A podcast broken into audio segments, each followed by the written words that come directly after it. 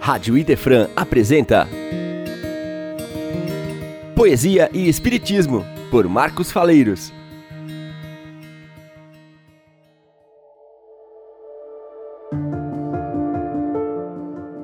Olá, queridos ouvintes da Rádio Idefran.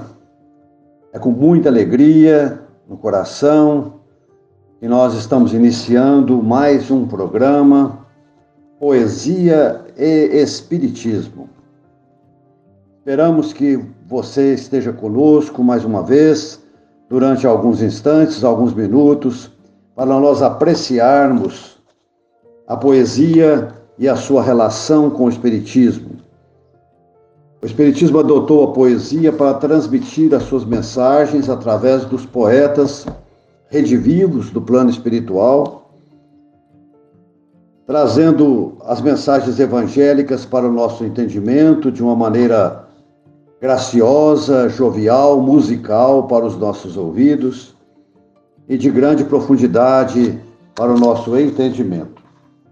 Hoje nós vamos abordar mais um poeta que tem uma grande produção no livro Parnaso de Além e, e demais obras de Francisco Cândido Xavier, que é o famoso poeta Augusto dos Anjos.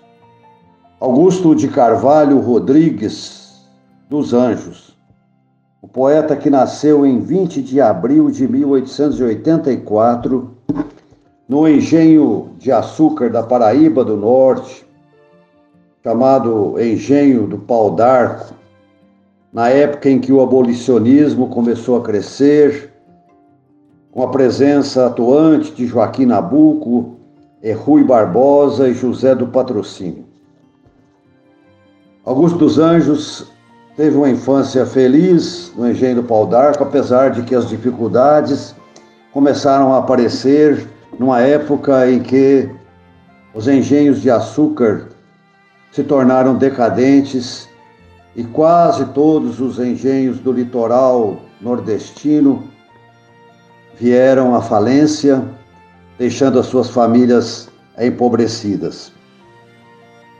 Até 1908, até pois com os 24 anos de idade, Augusto dos Anjos viveu no engenho Pau d'Arco, de onde se afastava periodicamente em breves estadas na Paraíba ou no Recife. Fez todos os exames preparatórios no Liceu Paraibano e todo o curso da, na Faculdade de Direito do Recife, naquela época no regime que então se denominava exame vago, facultado aos alunos que não tivessem frequência regular, condicionando-os à arguição de toda a matéria e não apenas do ponto sorteado. Daí a sua ausência quase que absoluta dos meios estudantis de Pernambuco na sua época. Mas nem por isso deixou de participar das, das atividades estudantis, publicando aqui e ali os seus poemas. E começou então a, as suas poesias nessa época de juventude acadêmica. Ele começou a publicar as poesias num jornal chamado Diário de Pernambuco, muito famoso na época, de bastante circulação. E foi assim que ele começou a sua atividade poética. Não foi um escritor que teve um grande volume de obras, como nós vimos no caso de, de Castro Alves, né, que publicou quatro livros de sua lavra com, com mais de 167 poemas.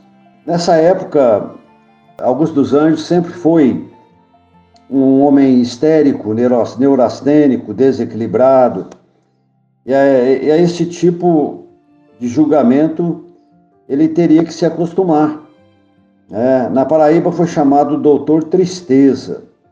Conta-se que um professor de primeiras letras, enfurecido com os temas que considerou antipoéticos dos versos publicados no jornal O Comércio, deu-se ao trabalho de mandar imprimir e fazer distribuir pelas ruas da Paraíba uma carta aberta cheia de impropérios, atacando rudemente o poeta raquítico.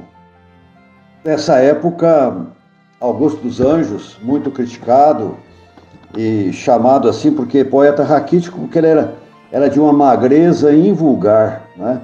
Até, andava até recurvado pela frente, para a frente, de tão magro que era, taciturno, e só gostava de temas filosóficos difíceis, né? E tanto é que foi chamado também de o poeta da morte, o poeta da melancolia.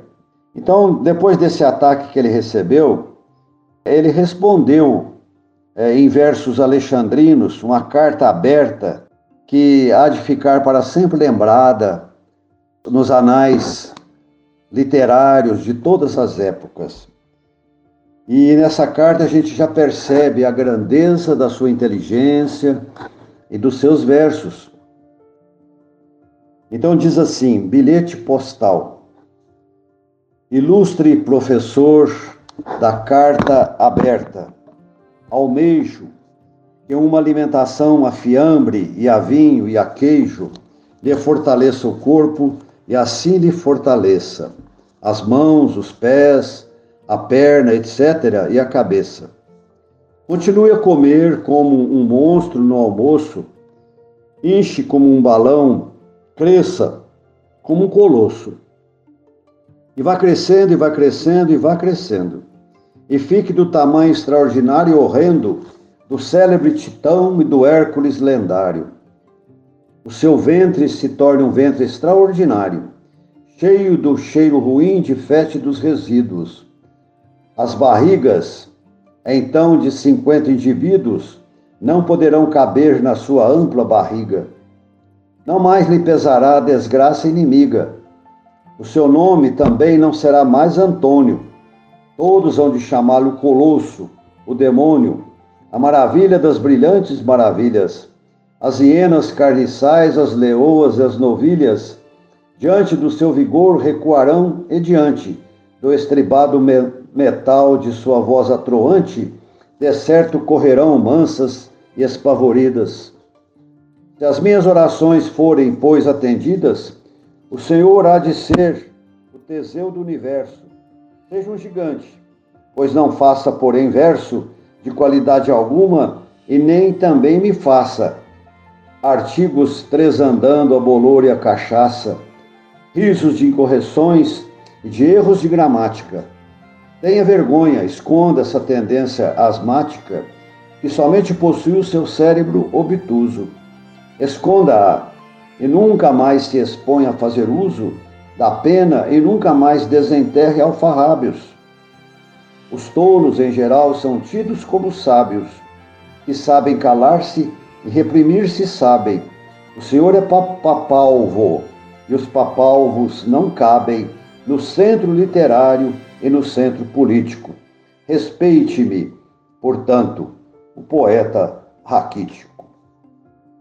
Então, demonstrando aí toda a sua verve poética, ele respondeu às críticas que faziam a ele nessa época, com a sua poesia diferente, com a sua poesia de tristeza, de muito sentimentalismo, em função até da perda dos seus familiares, das propriedades que eles possuíam, né, em função da,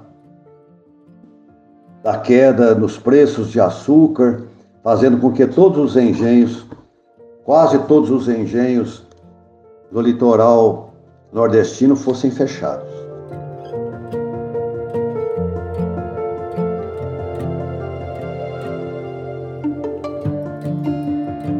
Vamos falar um pouco da saga desse poeta antes de entrarmos na sua produção literária. Teve muita dificuldade em trabalhar, em arranjar emprego, casou-se e viveu uma época dando aulas no Liceu Paraibano, até que se desentendeu com um diretor desse liceu e resolveu então vir embora para o Rio de Janeiro, tentar publicar já o seu livro de poemas, porque ele tinha muita dificuldade lá na, na sua terra. veio para o Rio de Janeiro, né, morando num quarto de pensão, a sua mulher grávida de três meses, começou a dar aulas particulares para sobreviver, né, e vivia com, com muita dificuldade, né. Escrevia para a família regularmente, para sua irmã, para sua mãe, chamada de sim a mocinha, mas com muita dificuldade para sobreviver. Até que em 1914, ele estando no Rio de Janeiro, surgiu a possibilidade da nomeação dele para diretor do grupo escolar de Leopoldina, em Minas Gerais, na cidade de Leopoldina. Agarrou-se a essa oportunidade como um náufrago à espera da tábua de salvação. Seu concunhado, chamado Rômulo Pacheco, que era ligado à política local, obtiveram o apoio do deputado, de um deputado na época, chefe todo-poderoso da região, para a iniciativa. Então, recebeu lá o salário de 330 mil réis, e pareceu vantajoso para quem certamente teria menos despesas na vida modesta e obscura que iria viver no interior. Mesmo em Leopoldina, continuou a dar aulas particulares. Leopoldina seria, para ele, algo estupendo, maravilhoso, o próprio Nirvana, como dirá em carta assim mocinha, sua mãe. Ele diz assim: Apesar da monotonia desta cidade, tenho passado bem aqui, não somente sob o ponto de vista da saúde, como também sob o da chamada vida material. Quando digo bem da vida material, quero dizer em condições melhores das que as que me infelicitavam dantes, obrigando-me ao Deus dará das misericórdias alheias. Não maldigo, entretanto, a fase angustiosa que pesou sobre o meu destino. Dada a compreensão, peço licença para dizer superior que eu tenho do mundo. Foi-me ela a mais propícia do que adversa à integração de minha individualidade moral e até mesmo intelectual. Aceito hoje, em filosofia, o finalismo otimista de Sócrates, o qual, em termos vulgares, pode ser assim enunciado: tudo quando, quanto sucede é unicamente para o bem. Esta carta é datada de 29 de setembro um mês depois, precisamente, o poeta adoece, vindo a falecer em 12 de novembro de 1914 de uma congestão pulmonar, com apenas 30 anos de idade. Mas Leopoldina foi para Augusto dos Anjos esse nirvana. Poucos meses que ele permaneceu nessa cidade, ele pôde se restabelecer, pôde se preparar melhor mentalmente, pôde dar um sustento à, à sua família, né? e, e ele faz uma homenagem, além da morte, para essa cidade que o acolheu. Há uma história muito interessante, porque a obra de Augusto dos Anjos foi reconhecida somente depois da sua morte, e começaram a analisar melhor a sua poesia, os seus versos. Os, os críticos da época, os grandes críticos da época, é, chegaram à conclusão de que era um gênio, um gênio poético, apesar da sua poesia diferenciada, né? tratar de assuntos muito tenebrosos, né? como a morte e outros. E conta-se que a sua família, quando ele ficou famoso né, com seus versos, a sua família lá da Paraíba é, resolveu fazer com que os restos mortais dele fossem transferidos de Leopoldina para o engenho próximo onde ele nasceu. Aí ele começou a se manifestar através do Chico, das suas, nas suas poesias, e a coisa ficou assim complicada porque Leopoldina homenageou bastante e ele preferiu que seus restos mortais ficassem aqui em Leopoldina. Então tem no Parnaso de Além Túmulo primeira poesia dele em, em gratidão a Leopoldina, que se chama justamente Gratidão a Leopoldina. E aí ele retrata essa, essa sua condição de que Leopoldina fez para com ele. Sem o vulcão de dor de hórridas lavas, beija, Augusto, este solo generoso que te guardou no seio carinhoso o escafandro das células escravas. Aqui buscaste o campo de repouso, depois das vagas ríspidas e bravas, no mundo áspero e vão que detestavas, e onde sorveste o cálice amargoso. Volta, Augusto, do pó que envolve as tumbas, proclama a vida além das catacumbas, nas maravilhas de seus resplendores. Ajoelha-te e lembra o último abrigo. Esquece o travo do, do tormento antigo e oscula a destra de teus benfeitores. Então aqui ele se curva diante de Leopoldina, que deu a ele um descanso meses antes da sua morte, né? Tranquilizou a sua alma, deu a ele oportunidade do sustento à sua família. Então, Leopoldina representou para ele essa, é, esse abrigo maior que ele precisava de preparação para a, a sua passagem para o mundo espiritual. Existe uma outra poesia dele que se chama Recordações em Leopoldina, em que ele demonstra mais uma vez essa, essa condição de filho abrigado por essa cidade importante, né? por essa cidade que, que o acolheu. Então, ele faz também uma apologia e resolve a, a pendência das questões familiares lá, pedindo para que os restos mortais dele permanecessem lá, nesta cidade que o acolheu. Então diz ele, na belíssima poesia Recordações em Leopoldina.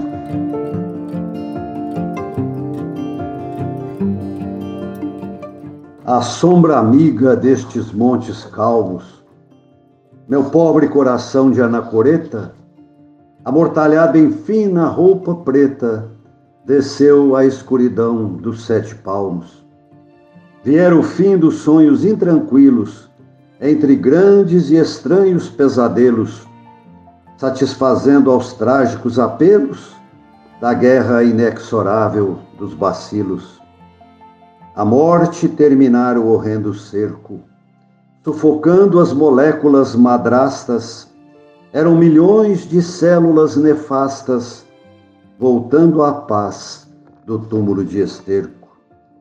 Indiferente aos últimos perigos, meu corpo recebeu o último beijo e comecei o lúgubre cortejo sustentado nos braços dos amigos. Em triste solilóquio no trajeto, espantado, fitando as mãos de cera, rememorava o tempo que perdera desde as primárias convulsões do feto. Por que morrer amando e haver descrido do eterno sol do qual viver em fuga? Como é sombrio o pranto que se enxuga pelo infinito horror de haver nascido. Depois vi-me no campo onde a dor medra, ao contato do chão frio e profundo, chegara para mim o fim do mundo entre as cruzes e os dísticos de pedra. Terrível comoção pintou-me a cara, na escabrosa cidade dos pés juntos, tornara-se defunta entre os defuntos toda a ciência de que me orgulhara. Trêmulo e só, no leito subterrâneo, sentia, frente à lógica dos fatos, o pavor dos morcegos e dos ratos dominar os abismos do meu crânio. Meus ideais mais puros, meus lamentos e a minha vocação para a desgraça reduziam-se à mísera carcaça para o açougue dos vermes famulentos. Em seguida, o abandono, enfim, do plasma, os micróbios gritando independência, e tomei nova forma de existência sob a fisiologia do fantasma. Fugindo então ao gelo, à sombra e à ruína, do caos sinistro em que vivi submerso, revelou-se-me a glória do universo, santificado pela luz divina.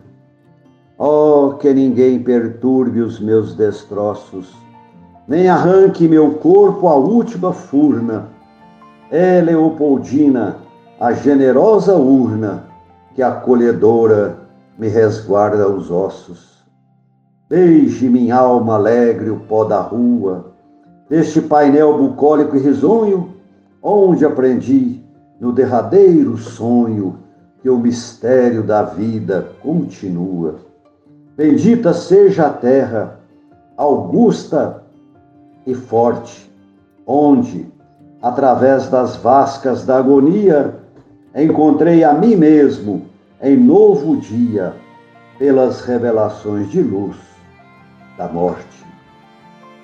Nós vimos por essas duas poesias a sua gratidão à terra que o acolheu em Minas Gerais, muito longe lá da Paraíba, onde ele nasceu. E aqui realmente ficaram os seus restos mortais. E ele mostra nessa poesia o momento da sua morte, o seu enterro, né? tudo aquilo que ele viveu nesses momentos é, no sepulcro, e falando depois da sua ressurreição, vamos dizer assim, né, na libertação do seu espírito, do seu perispírito, para o mundo espiritual, né? Na, sob a fisiologia do fantasma, como ele mesmo afirmou aqui nesses versos. E fez uma grande apologia a Leopoldina, chamando-a de generosa urna que acolhedora me resguarda os ossos. Mas uma particularidade muito interessante na poesia de, de Augusto dos Anjos, porque 24 horas antes dele desencarnar, seus biógrafos dizem, primeiro ele falava os versos em voz alta, começando pela terceira estrofe, depois que ele, que ele completava a poesia, principalmente o soneto, que ele sentava para escrever né, terminar a sua obra. Ele fazia as poesias primeiramente mentalmente. Né? Então ele declamava primeiro e depois ele escrevia a, a sua, a sua obra, a sua produção. Né? 24 horas antes dele morrer, ele escreveu um soneto maravilhoso que se chama Último Número. Então ele diz assim: hora da minha morte. Irta ao meu lado, a ideia estertorava-se. No fundo do meu entendimento moribundo jazia o último número cansado. Era de vê-lo imóvel, resignado, tragicamente de si mesmo oriundo, fora da sucessão, estranho ao mundo, com um reflexo fúnebre de incriado, do incriado. Bradei: Que fazes ainda no meu crânio? E o último número, atro e subterrâneo, parecia dizer-me: É tarde, amigo, pois que a minha autogênica grandeza nunca vibrou na tua língua presa. Não te abandono mais, morro contigo.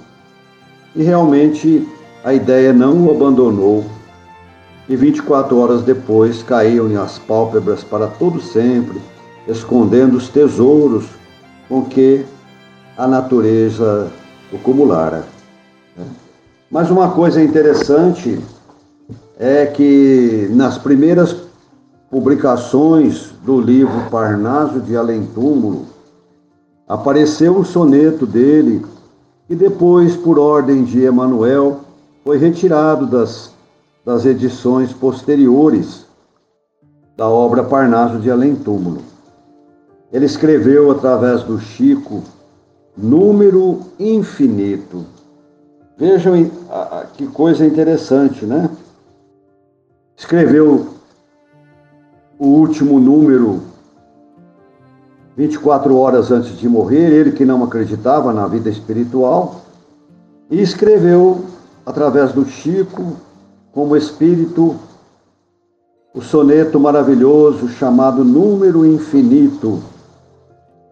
E vocês vão perceber que tem uma similitude muito grande com o último número, porque traz até palavras que ele usou em um, usando no outro também. Né? Então vamos lá.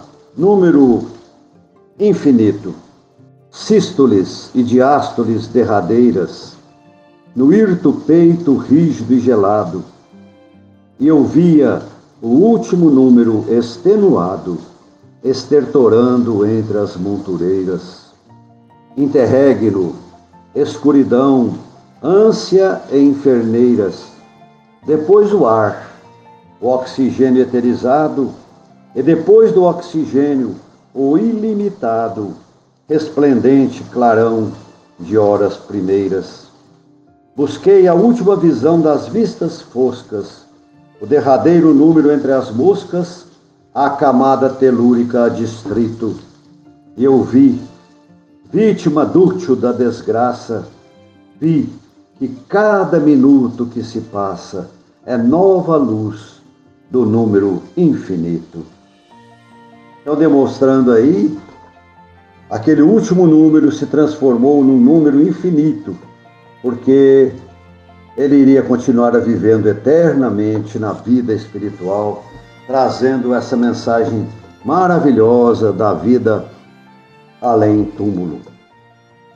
Prezados amigos, nós vamos ainda continuar com a obra de Augusto dos Anjos, que é uma obra imensa, de grande significado espiritual, desse grande poeta que nós amamos, que nós reverenciamos, porque fala uma verdade espiritual aos nossos corações. Fiquem com Deus, procurem ler um pouco mais sobre Augusto dos Anjos, que vale a pena nos inteirarmos da obra desse magistral poeta brasileiro. Que Jesus nos abençoe. Até o próximo programa, se Deus assim o permitir. Poesia e Espiritismo. Só aqui na Rádio Idefran